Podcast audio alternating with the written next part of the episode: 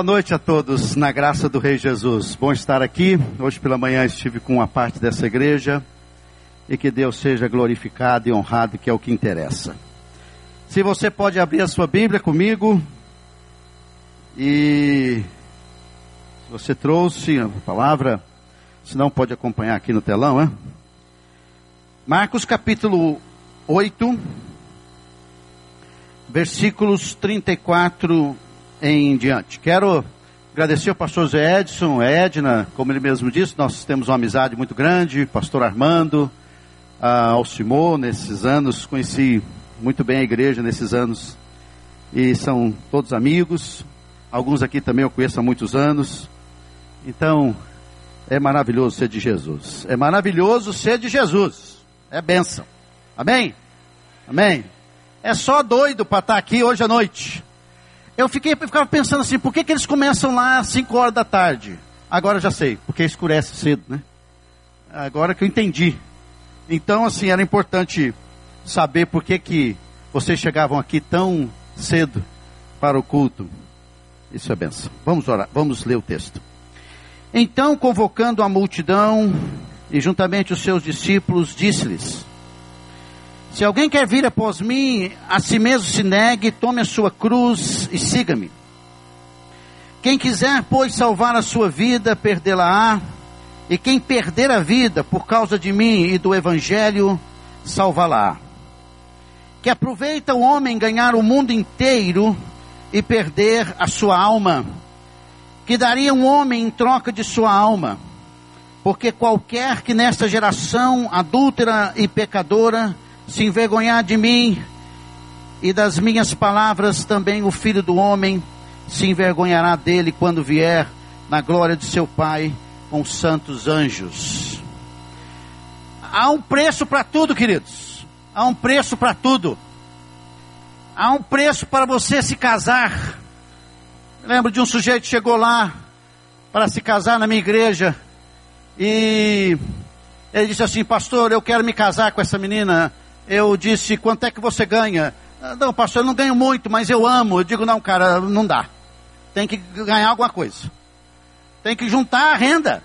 Há um preço. Há um preço para se casar, há um preço para se manter casado, há um preço. Há um preço. Há um preço em ter filhos. Hoje pela manhã, alguns pais apresentaram seus filhos aqui há um preço para cuidar de filhos, há um preço para pagar a escola de filhos, há um preço em levar filhos na escola, há um preço em ter adolescentes, há um preço. Há um preço em seguir uma carreira, alguns de vocês aqui estudaram muito, chegaram aonde chegaram na sua vida profissional, porque estudaram, há um preço.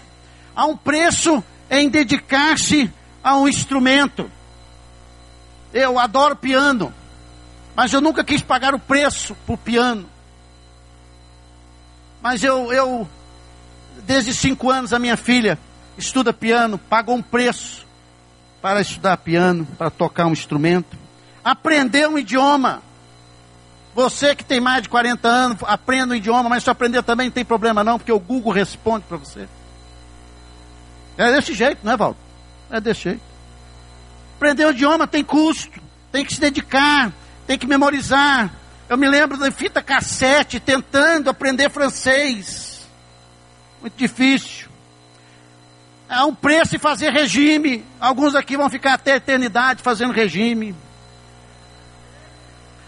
Ora, ora, não comer, irmãos, eu quero dizer para você que não comer é um problema sério. Fechar a boca é um problema sério. Eu vou para academia todos os dias para poder comer. Porque eu estava pregando Jesus e virando Buda. Irmãos, é um preço pagar. Se tornar um atleta. Eu tenho um amigo, o irmão do pastor Zé Edson, Evandro, que ele corre, ele correu 100 quilômetros. 100 quilômetros, irmãos. O cara tem um joelho todo estourado, todo rebentado, todo quebrado, a perna toda quebrada e corre 100 quilômetros. E eu digo, não, então vou começar a correr. Corri 100, Aí fui, fui devagarzinho. Há, alguns dias atrás eu corri 12 quilômetros, amém? Se eu com quase 50 fiz, você pode fazer também. Agora, quando fala em seguir Jesus, quando fala em andar com Jesus, os caras acham que não precisa de preço. Acha, não, eu, eu quero uma bênção. Eu quero, eu quero que Deus me dê uma bênção, me ajude, me faça alguma coisa para minha vida. Eu quero um Deus que seja um Papai Noel ou um gênio da lâmpada. Um Jesus assim que, que me faça alguma coisa boa. O texto que você acabou de ouvir explica para nós claramente que há um preço. Esse preço saiu dos lábios do Salvador. E nessa noite eu quero estudar esse preço com você. Eu quero desafiar você a andar no mais alto padrão do cristianismo. O cristianismo que faz um Brasil ser mudado. Se o cristianismo dos cristãos que se diz seguidor de Jesus for igual que Jesus está dizendo, no poder do sal, no poder da luz e não no poder do gogó. Gogó, da fala. Punhado de gente se diz seguidor de Jesus e o Brasil não mudou, gente. O preço. O contexto da passagem que nós lemos está lá em Marcos 8:31, um pouquinho antes, quando diz assim: Então começou ele a ensinar-lhes que era necessário que o filho do homem, número um, sofresse muitas coisas. Número dois, fosse rejeitado pelos anciãos, sofresse, fosse rejeitado pelos principais sacerdotes, pelos escribas, pela cúpula do sinédrio, a cúpula da liderança de Israel, fosse morto.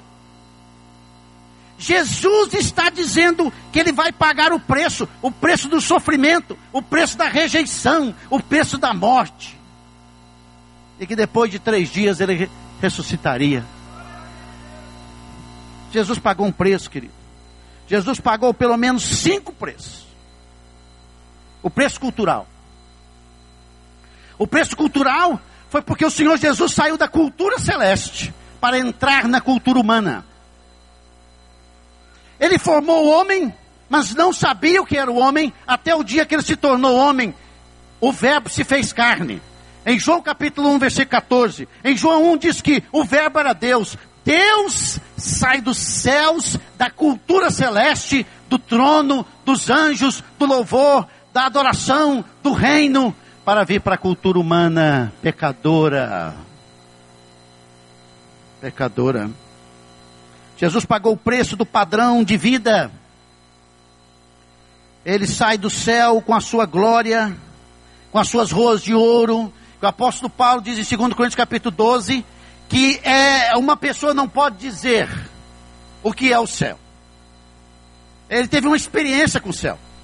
A ponto que quando em Filipenses capítulo 1 diz que ele vai morrer, ele diz assim, é incomparavelmente melhor. Lá onde Jesus esteve. E como eu citei hoje pela manhã, cito, que quando o Senhor Jesus vai saindo, na minha visão assim, poética, um anjo pega no braço de Jesus e diz assim: Senhor, o senhor vai mesmo. Ele olha para o anjo e diz assim: Larga, cara, você está machucando meu braço. Eu vou salvar os pecadores. Eu vou me encarnar. Eu vou largar o meu padrão de vida. Jesus foi lá para Belém para nascer naquele lugar antisséptico, sem higiene. Foi um humilde carpinteiro. Jesus pagou o preço da segurança. Segurança que ele tinha com os anjos ao redor para vir aqui pagar o preço, para viver inseguro nesse mundo perseguido em todo o seu ministério. Vocês que estão lendo agora os evangelhos, leiam mesmo os evangelhos. Senhor, abre os meus olhos para ver Jesus, o Jesus que é perseguido verbalmente até que ele é perseguido para a morte. Jesus pagou o preço de deixar a sua família angelical, os seus amigos. Ele pagou o preço dos relacionamentos para vir aqui ao mundo onde que as pessoas o odiariam. E Jesus pagou o preço da própria vida, tendo vida para dar a sua vida. O filho do homem vai vir, o filho do homem vai sofrer, o filho do homem vai ser rejeitado, o filho do homem vai ser morto. E nós abraçamos o Evangelho da bênção. Senhor, me cure. Só se for para você morrer de novo. Senhor, me dá um emprego melhor. Eu não suporto esse patrão. Enquanto que Deus está dizendo assim: Eu quero que enquanto você fique doente, o meu nome seja glorificado. Não que Ele não cure, porque Ele cura. O preço de pagar a nossa vida no padrão de Jesus, aonde a gente rasga a nossa vida para viver em submissão plena à vontade do Pai. Há um preço de pertencer a Jesus, e vamos ver cinco nesse texto aqui hoje à noite. O primeiro preço é o da renúncia. O primeiro preço é da renúncia. Versículo 34 diz: Se alguém quer vir após mim, a si mesmo se negue, a si mesmo se negue, a si mesmo se negue. Qual foi a última vez que você orou, Senhor? Eu quero negar a mim mesmo. Jesus viveu para agradar o Pai, Jesus viveu para a glória do Pai, para fazer a vontade do Pai, em João 4,38. Os discípulos dizem, Senhor, come. Ele diz, a minha comida é fazer a vontade do meu Pai.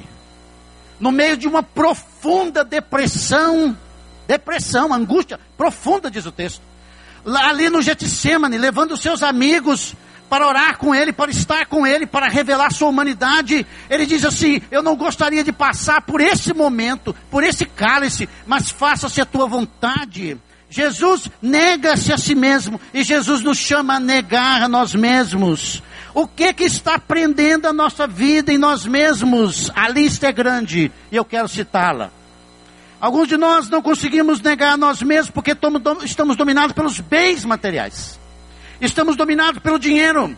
Estamos dominados pela fama. Estamos dominados pela glória. Estamos do, dominados pelo trabalho, trabalho demais. Pelo intelectualismo. Vivemos lendo, lendo, lendo, lendo, lendo. Dominados pelo sexo.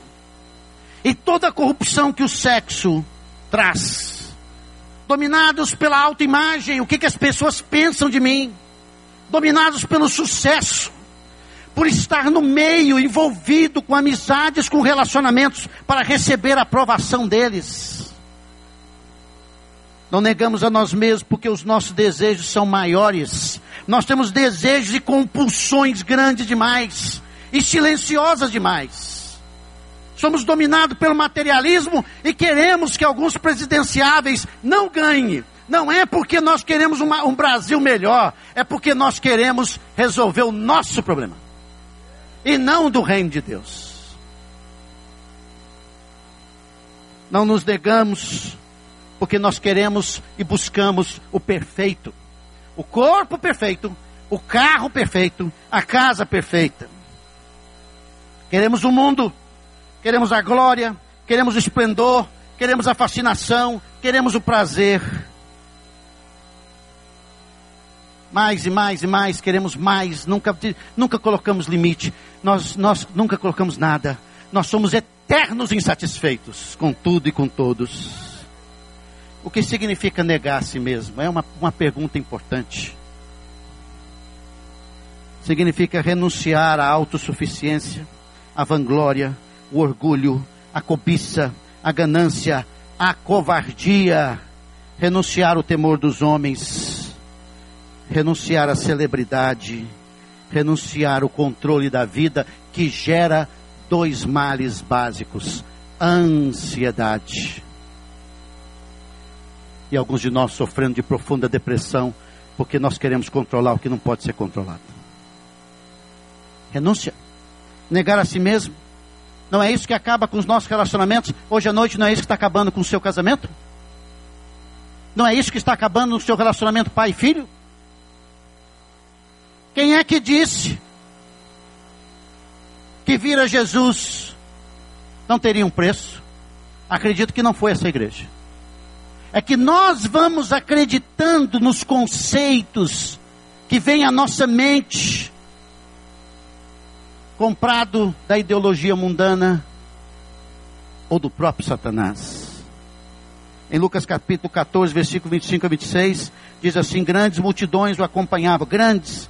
E ele voltando-se lhes disse: Se alguém vem a mim e não aborrece seu pai, mãe, mulher, filhos, irmãos, irmãs e ainda sua própria vida, não pode ser meu discípulo.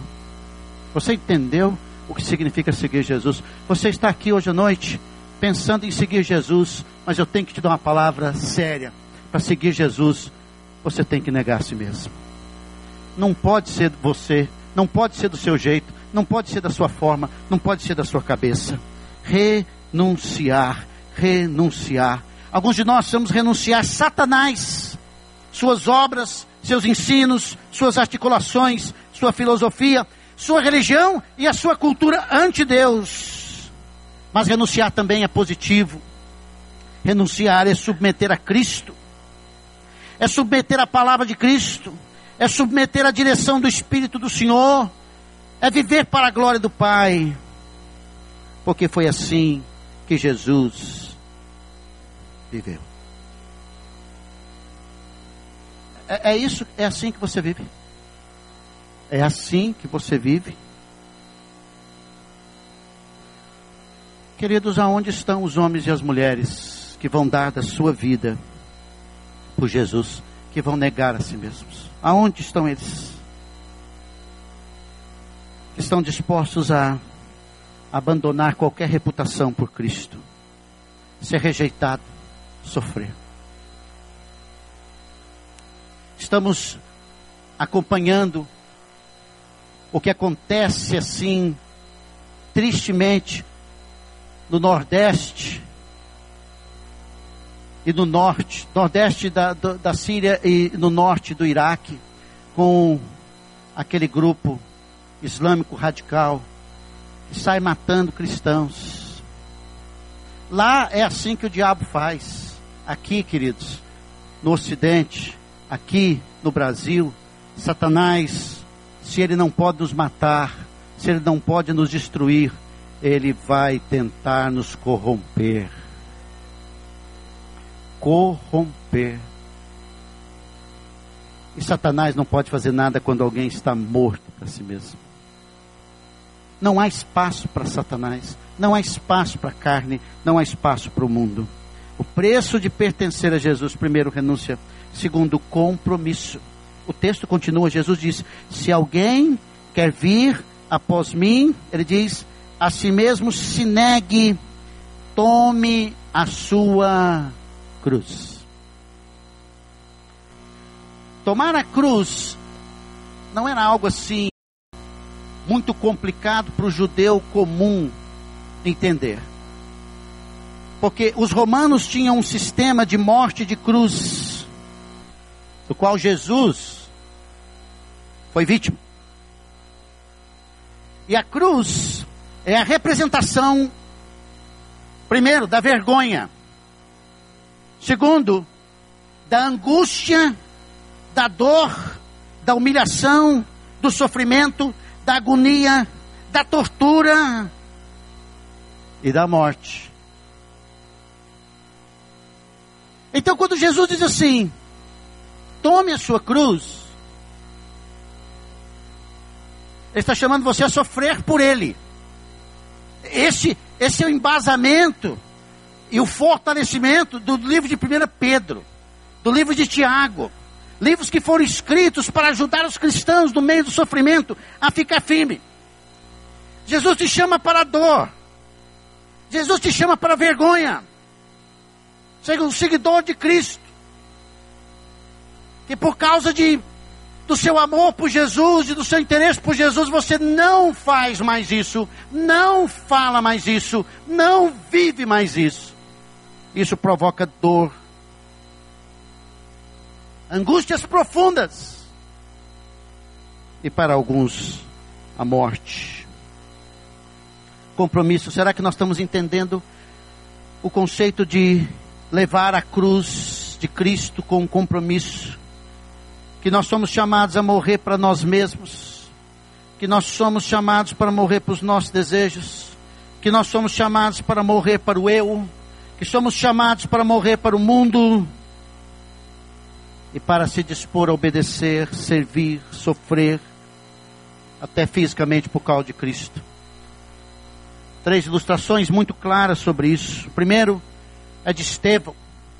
que por causa do seu da sua fé em Cristo, ele morreu apedrejado, depois de dizer para aqueles judeus: vocês mataram o Salvador. A mesma coisa que Pedro disse no capítulo 2 de Atos: vocês mataram o Salvador. Quando Pedro disse isso, o povo disse: o que faremos? Mas quando Estevão disse isso, eles o apedrejaram.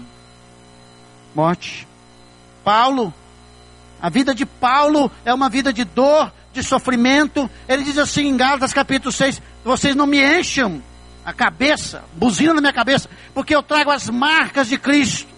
No capítulo 11 de 2 Coríntios, ele vai contando o seu sofrimento por amor a Cristo.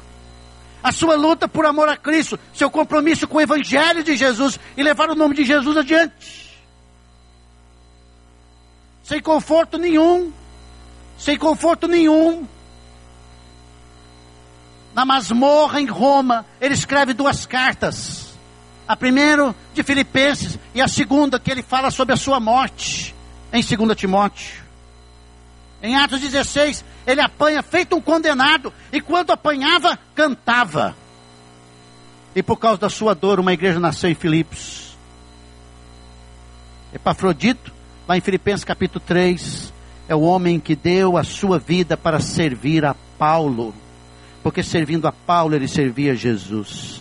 Paulo entendeu o que é a cruz, Paulo entendeu o que era a cruz. Em Gálatas capítulo 2, versículo 19 e 20, ele diz: Porque eu, mediante a própria lei, morri para a lei, a fim de viver para Cristo, estou crucificado com Cristo.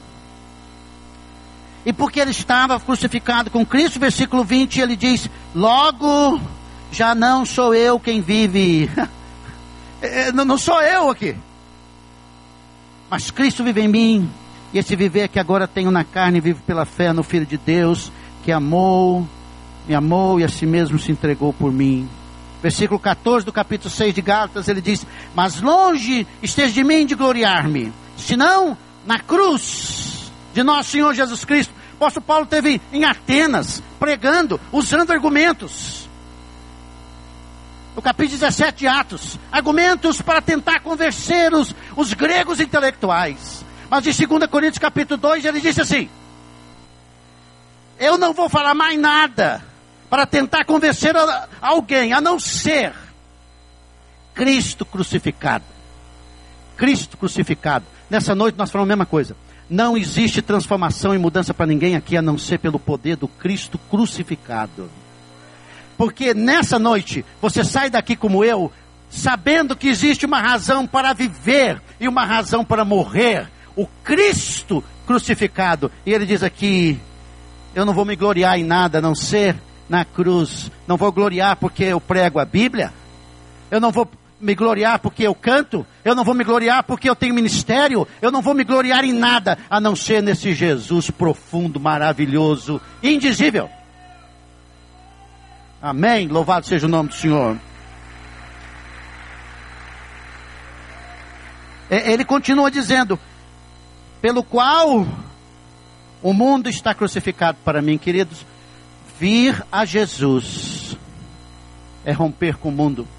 Não, não precisaria, não precisaria de atitude 434. Não precisaria de nenhum curso sobre isso.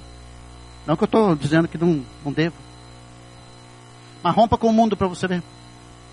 Rompa com o mundo, rompa com a carne, alimente-se da fé, alimente-se de Jesus e tudo isso morre.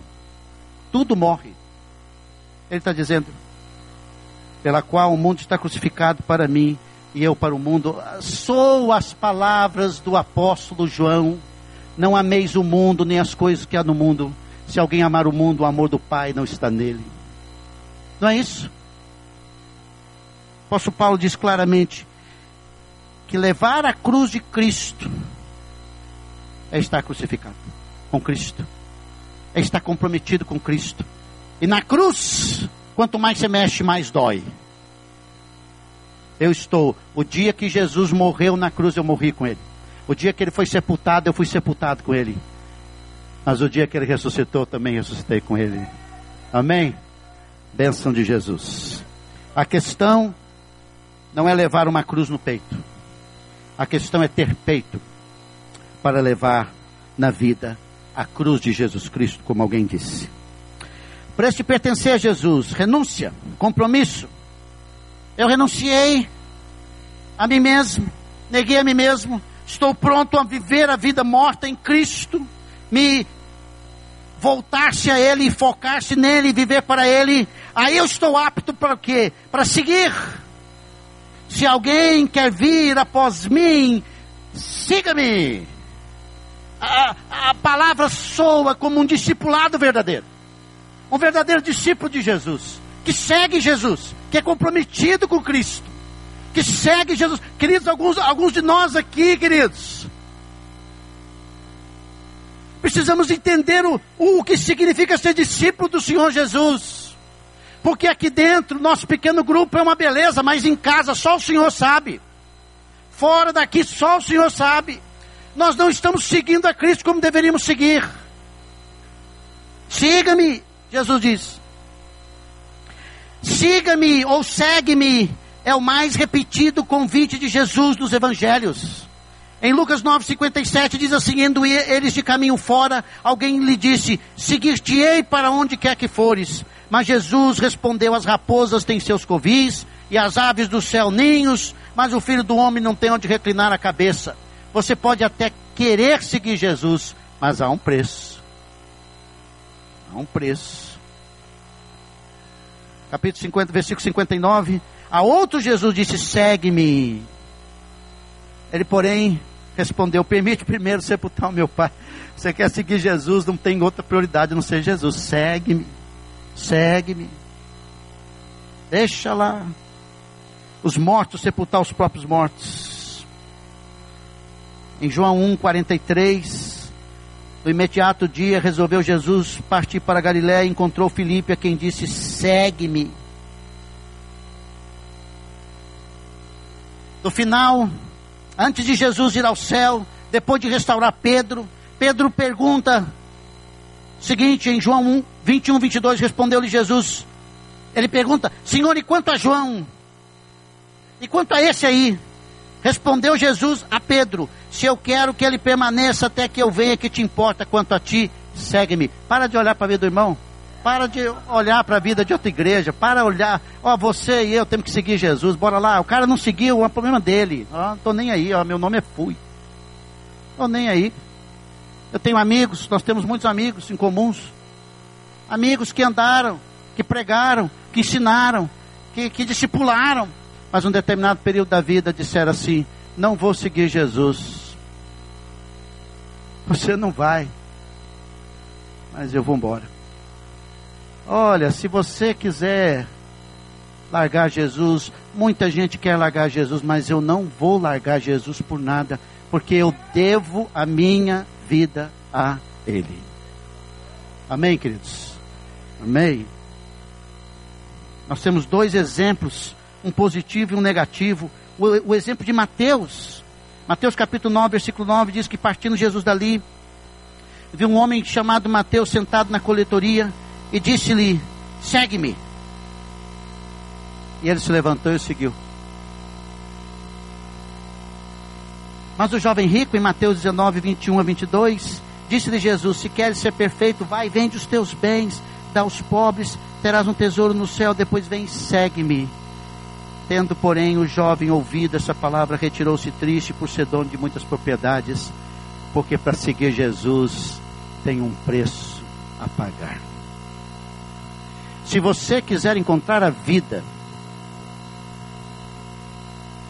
que você está procurando,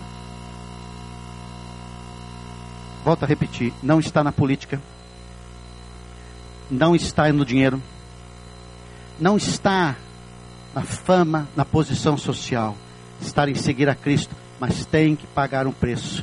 Ou você fica triste e vai embora ou você larga tudo como Mateus e segue o Salvador? Esse é o apelo de hoje à noite. É um apelo que leva você a avaliar aonde você está. Para você se posicionar. Para este pertencer a Jesus é a renúncia, é o compromisso, é o seguir, mas é a perda. Jesus continua, versículo 35 a 37 diz: Quem quiser, pois, salvar a sua vida, perdê-la-á. E quem perder a vida por causa de mim e do evangelho, salvá-la-á. Que aproveita o homem ganhar o mundo inteiro e perder a sua alma. Que daria o homem em troca da sua alma. Acompanhe aqui o raciocínio. Eu sei que o Dr. Russell Shedd já esteve aqui.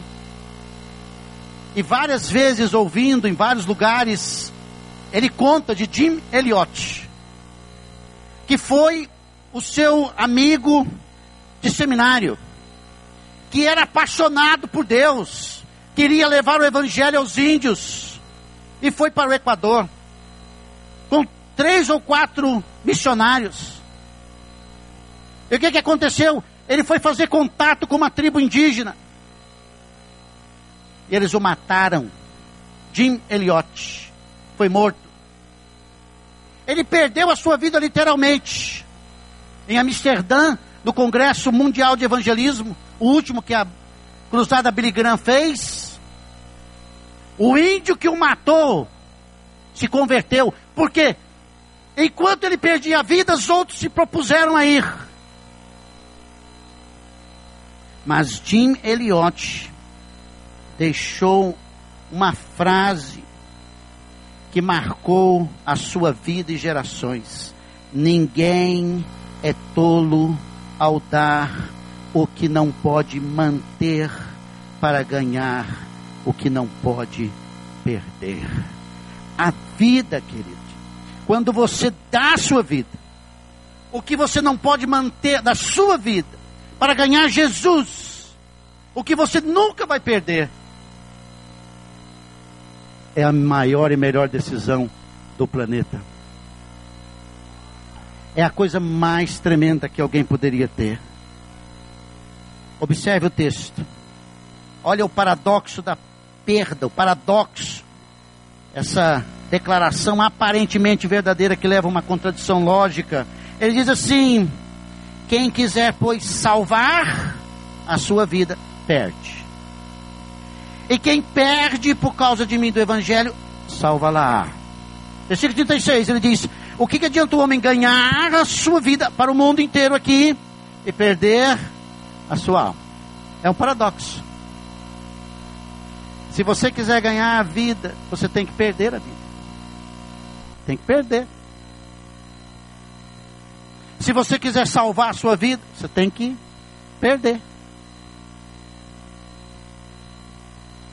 Se você quiser ganhar, você tem que perder. Jesus não engana ninguém, não. Ele está dizendo, não estou enganando aqui. Você tem que perder a sua vida. Para você poder ganhar uma outra. Eu me lembro do Roberto que existia aqui. Um Roberto cheio de ódio. Do pai que era alcoólatra do pai que correu para me matar, do Roberto revoltado, do Roberto que vivia nas ruas, do Roberto que não sabia ler até os 14 anos. Mas um dia eu, eu, eu, eu fui confrontado a trocar de vida para ganhar a vida de Jesus. A vida de Jesus que entrou em mim colocou perdão. A vida de Jesus que entrou em mim e depois de 25 anos salvou meu pai. Louvado seja Deus, louvado seja Deus. Perde para ganhar, perde para ganhar. O objeto da perda, Jesus diz: quem quiser, pois, salvar a sua vida, perdê-la-á, e quem perder a vida. Esse é o objeto, perder a vida. Ah, não é essa vida sua. Você tem que perdê-la. É, essa vida cheia de você, que você acredita nela, que você acha que é ela, que vive em função de você. Eu tenho um cardiologista, amigo meu, já batemos papo, evangelizo ele. Ele disse assim: Roberto, eu só descobri que eu era mortal quando eu fui fazer residência, quando um cara morreu na minha frente. Aí que eu vi pela primeira vez que a morte existe. 25 anos, talvez você está aqui com 25 anos, 40 anos, achando que você é o cara. Eu não sei quantos funerais eu já fui e quantos funerais já falei. Mas eu tenho que dizer uma coisa para você: todos os funerais que eu fui, os caras estavam mortos. Todo mundo estava morto. Eu, fui no funeral uma vez, eu tenho que escrever um livro. Fui no funeral uma vez que o cara estava lá morto. Aquele punhado de gente da alta sociedade goiana, lá morto.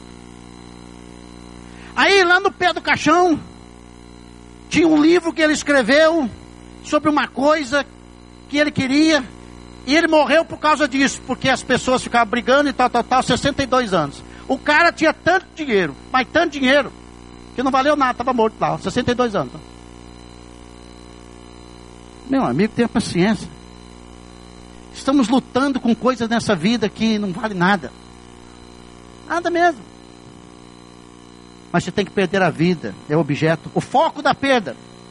Jesus diz: quem quiser, pois, salvar a sua vida, versículo 35, perdê-la-á, e quem perder a vida por causa de mim e do Evangelho, salva-la.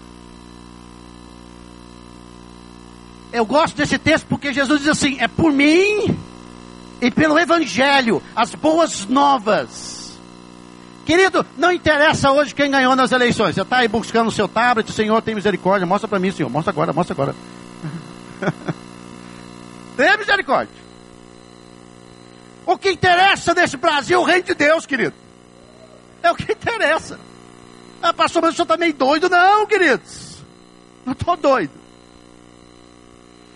Quando o evangelho entra, nós temos que orar assim, Senhor Deus, que tudo que vier para nós aí seja oportunidade para o evangelho. Independente de quem vai assumir o governo hoje à noite, nós temos que um compromisso bíblico de orar pelos nossos governantes.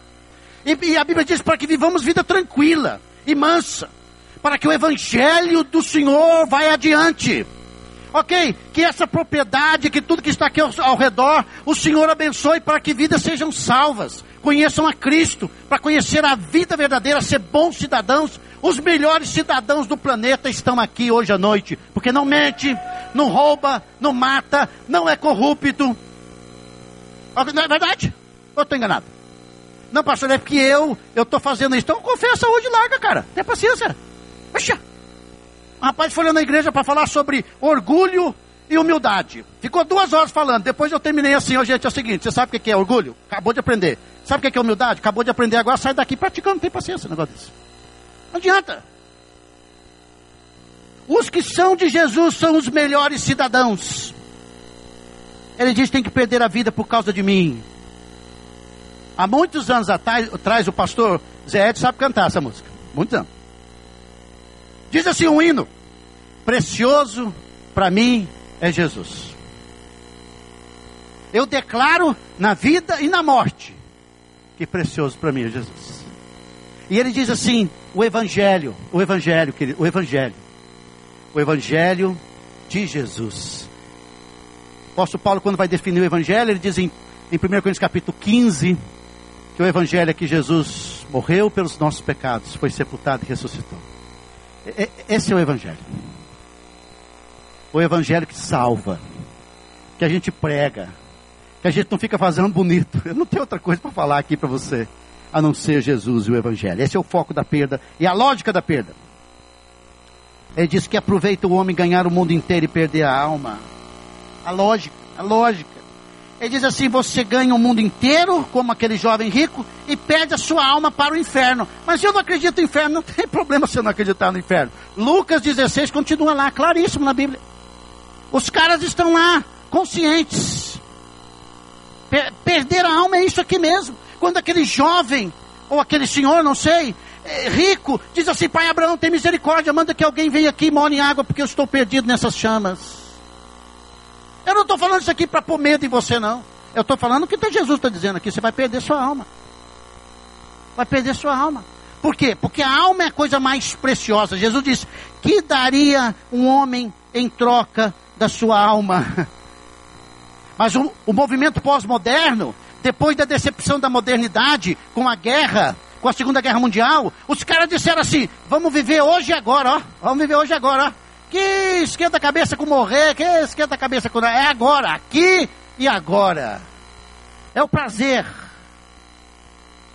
Jesus diz: não, não é. A sua alma é preciosa. A alma, a alma do seu cônjuge é preciosa. A alma dos seus filhos são preciosas. Você que está aqui hoje à noite, a sua alma é preciosa para Jesus. A alma é a coisa mais preciosa, como alguém disse, a mais preciosa do mundo. A alma é feita à imagem do seu Criador. A, alma é eterna como Deus. Deus dotou de imortalidade e por isso que ela é preciosa. Como preciosa que é, tanto Deus como o diabo está atrás dela. Satanás está atrás das almas, assim como Deus em Cristo, pelo poder do Espírito Santo, veio para salvar as almas. A alma é preciosa, porque Cristo pagou o preço. Queridos, para nós pagarmos o preço de pertencer a Jesus, nós temos que perder a nossa vida. Você hoje à noite tem que perder a sua vida. E quanto mais a sua vida está cheia de você, está menos de Jesus. E quanto menos de Jesus, não salga, não ilumina, não muda, não transforma. O próprio Jesus teve a oportunidade de ganhar o mundo todo. Ganhar a sua alma. Quando em Lucas 4, 5, 8, Satanás apresenta e diz: E elevando, mostrou-lhe no momento todos os reinos do mundo. Disse-lhe o diabo: Dar-te-ei toda essa autoridade e a glória destes reinos, porque ela me foi entregue e a dou a quem eu quiser. Portanto, se prostrado me adorares, toda será tua. Mas Jesus lhe respondeu: Está escrito ao Senhor teu Deus adorarás e só a Ele darás culto. Vaza, Satanás.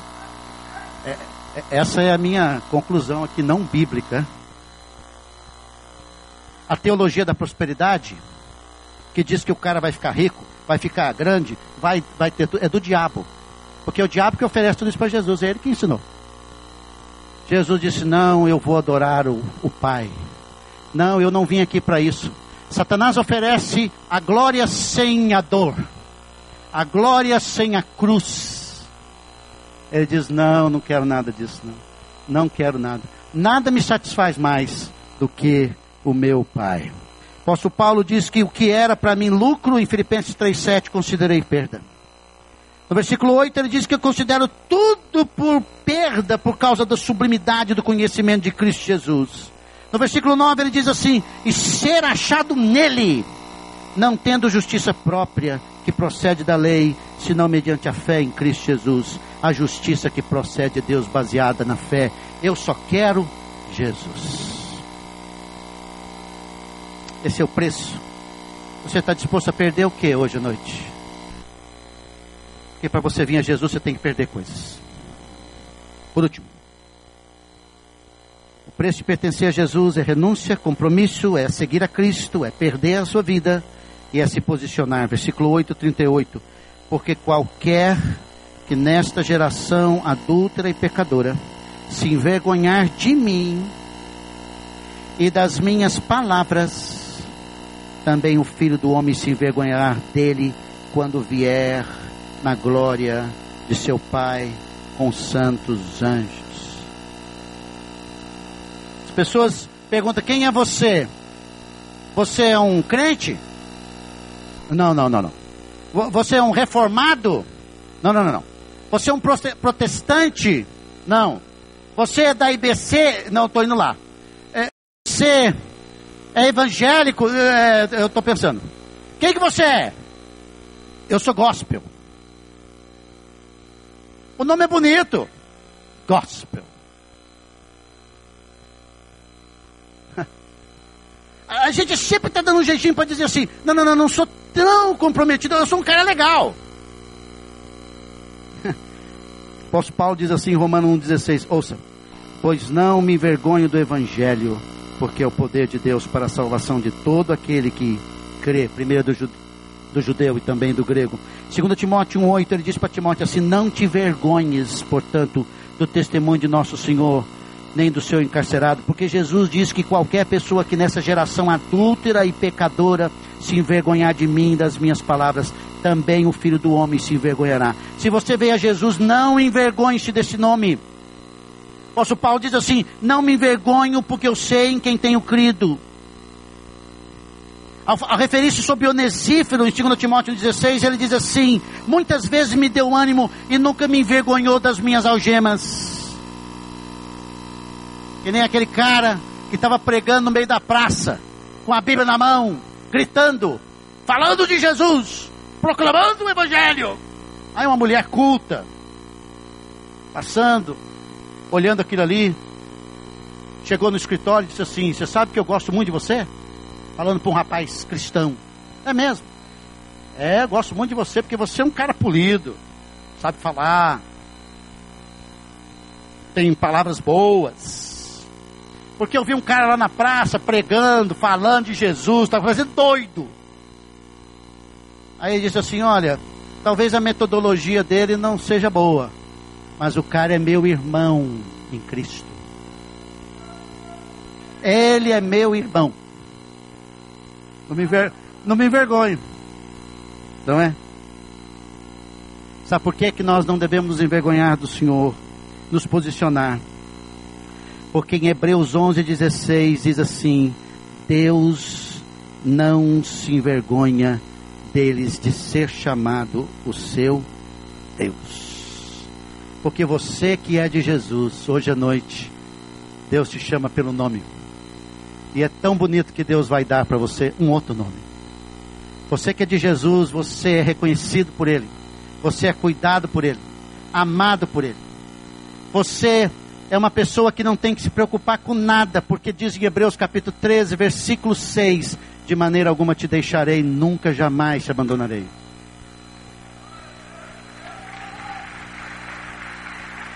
Nós que pertencemos ao Senhor, nós que somos de Jesus, ele é o nosso bom pastor, de João 10. Ele é o grandioso pastor do Salmo 23, 1, que diz que o Senhor é o meu pastor e nada me faltará, e que bondade e misericórdia me seguirão quando todos os dias da minha vida. É desse jeito, Walter. É igualzinho como? É maravilhoso ser Jesus. É mesmo. Recompensa. Quero terminar com a recompensa. Diz o texto: quando vier na glória de seu Pai com os santos anjos, Jesus vai voltar. E ele vai nos recompensar. Em Lucas 14, versículo 14 diz: A tua recompensa, porém, tu receberás na ressurreição dos justos.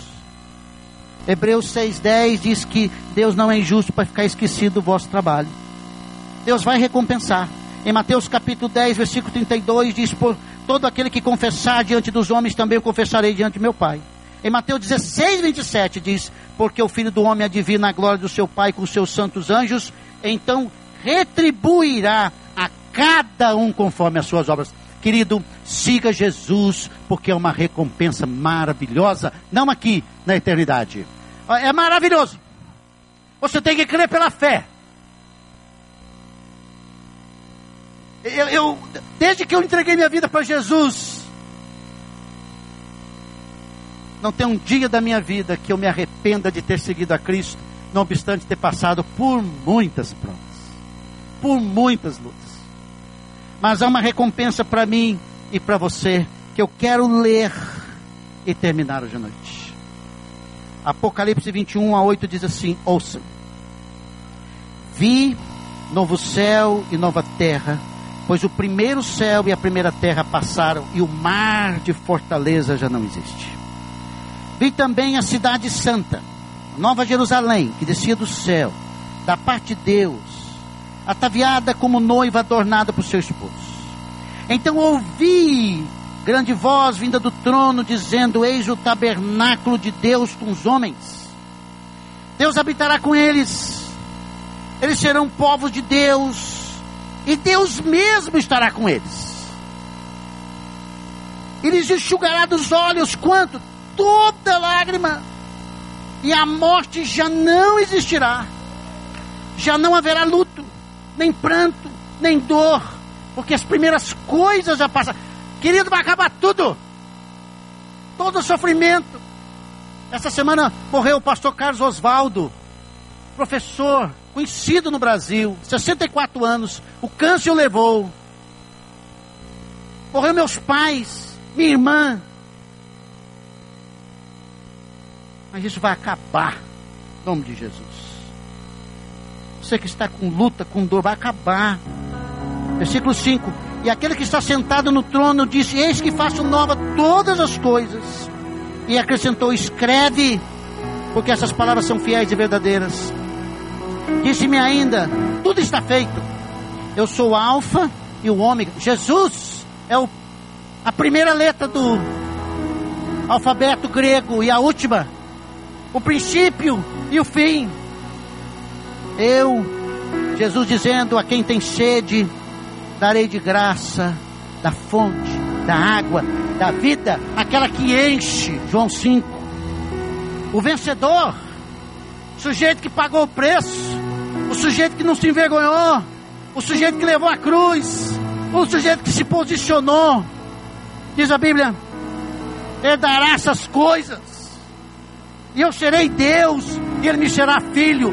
Tudo isso para nós, mas não acabou.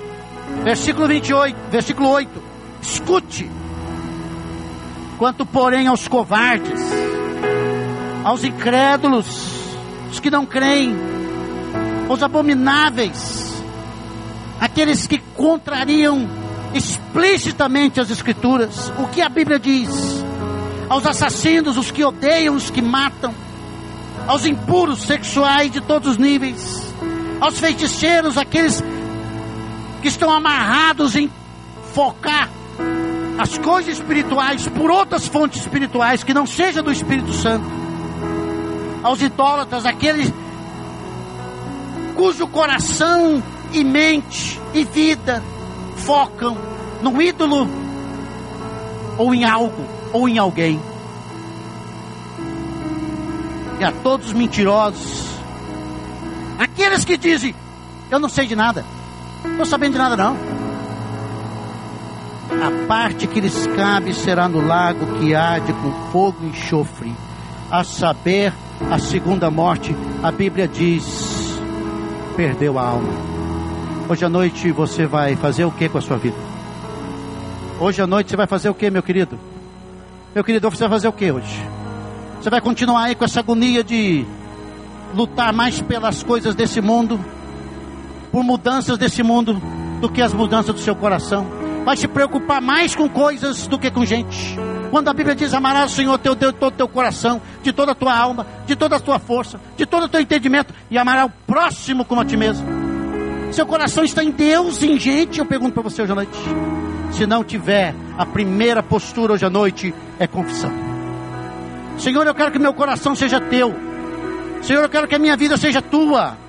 Você que é discípulo de Jesus, pode estar aqui hoje à noite enganado em seguir um Jesus que não é esse que a palavra de Deus diz. E hoje à noite, eu tenho que falar para você, porque eu vou falar da minha experiência. Quantos aqui hoje à noite entregaram a sua vida para Jesus? Já entregaram, levante sua mão. Amém, ó. Quantos aqui se arrependeram de ter entregue sua vida para Cristo? Ninguém. Então o apelo é para você. Largue a sua vida hoje e venha a Jesus. Vamos abaixar nossas cabeças, vamos orar. Deus amado, louvado seja o nome do Senhor pela tua palavra. Pelas palavras do Senhor Jesus, ó Deus, endossadas com outras verdades da tua palavra. Que nos chama hoje à noite a um compromisso com o Senhor Jesus Cristo. Que nos chama, Senhor Deus, a perder a nossa vida por nós mesmos. Que a tua graça, o teu amor, a tua bondade, Senhor, seja sobre nossas vidas para vivermos a vida de Jesus. Eu oro, Pai, que o Senhor nessa noite possa fazer uma grande obra nos corações aqui, para viver a vida que Cristo quer, para viver como Jesus quer. Antes de terminar minha oração, meu irmão, levante sua mão. Eu quero andar no foco em Jesus Cristo. Eu quero, eu, eu quero viver minha vida em mim mesmo, não. Deus abençoe. Deus abençoe. Mais alguém, irmão, em Cristo. Eu quero viver focado em Cristo. Deus abençoe.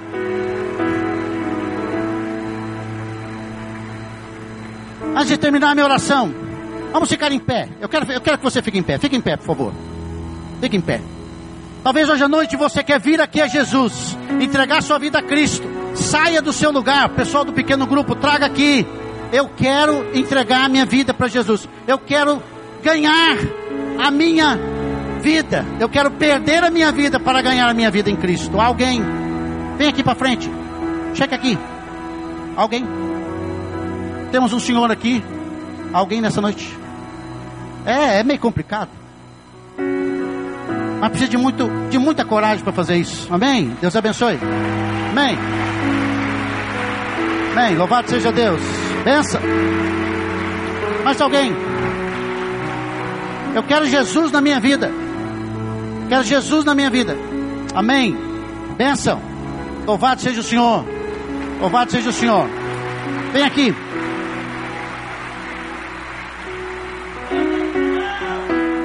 Amém. Louvado seja Deus. Bênção. Uma criança aqui, louvado seja Deus. Bênção. Amém. Amém. Venha Jesus. Venha Jesus. Não tenha medo de perder sua vida. Nós estamos aqui nesse auditório, nessa noite, porque nós dizemos: a vida não tem nenhum valor a não ser em Jesus. Vamos orar. Pai, bendito seja o nome do Senhor. Que nessa noite, Senhor Deus, a vida de Jesus esteja sobre a vida dessas pessoas. Alguém está aqui trabalhando com essas vidas, Pai. A palavra ouvida hoje à noite não é uma palavra fácil de engolir num cristianismo flácido que estamos vivendo, mas é para ser assim. Que ninguém saia daqui enganado, Senhor. Que nós possamos sair daqui mudando nossa postura como chamados cristãos para viver a vida de Jesus e pagar o preço de pertencer a Jesus. Que esses queridos que chegam aqui entregando sua vida a Jesus, que o Senhor possa ser glorificado na vida deles. Ó Deus, desde essa criança, que nós louvamos o teu santo nome porque é tão tenra, tão nova, tem tanto para o Senhor na vida. Ao mais velho, a mais velha aqui para que o Senhor faça uma grande obra protegendo para a glória do teu nome. No nome de Jesus. Amém. Talvez você não queira. Amém. Amém.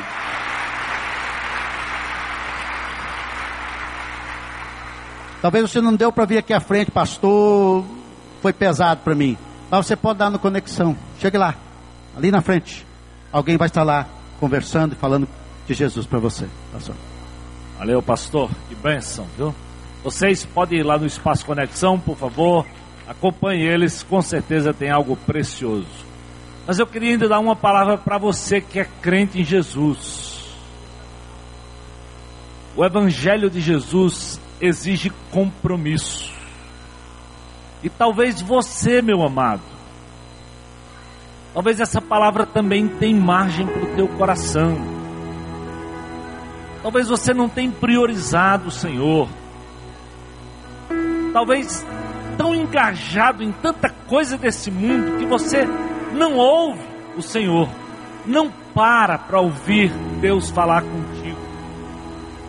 Talvez você está dominado pela internet, talvez dominado pela pornografia, por tanta coisa ruim e hoje Jesus também dá a você, como crente em Jesus, a oportunidade de confessar, de se arrepender, porque a Bíblia diz: quando nós confessamos os nossos pecados, Ele também é fiel e justo para nos perdoar e para nos purificar e lhe dar uma oportunidade de começar um caminho novo. E eu quero, se você reconhece na tua vida, meu amado irmão, minha amada irmã, que tem algo que eu sei que Deus fala, porque a palavra de Deus diz que o Espírito habita em mim, habita em você. E ele testifica com o nosso espírito que nós somos seus filhos, mas ele também testifica aquilo que precisa ser resolvido e que precisa ser acertado. Se Deus estiver falando com você, só se Ele estiver falando com você, e você sabe que tem algo que precisa ser acertado, em nome de Jesus, e você está se comprometendo agora de confessar e dizer: Senhor, para Jesus, não é para esse pastor aqui não. Eu quero mudar, eu quero negar isso por amor a Jesus, por amor ao teu evangelho, para que eu continue vivendo uma vida santa, íntegra e temente ao Senhor. Se Deus estiver falando com você, para a honra e glória do Senhor, você que é crente, diga, pastor, eu tenho algo para resolver com o Senhor. Levante a sua mão.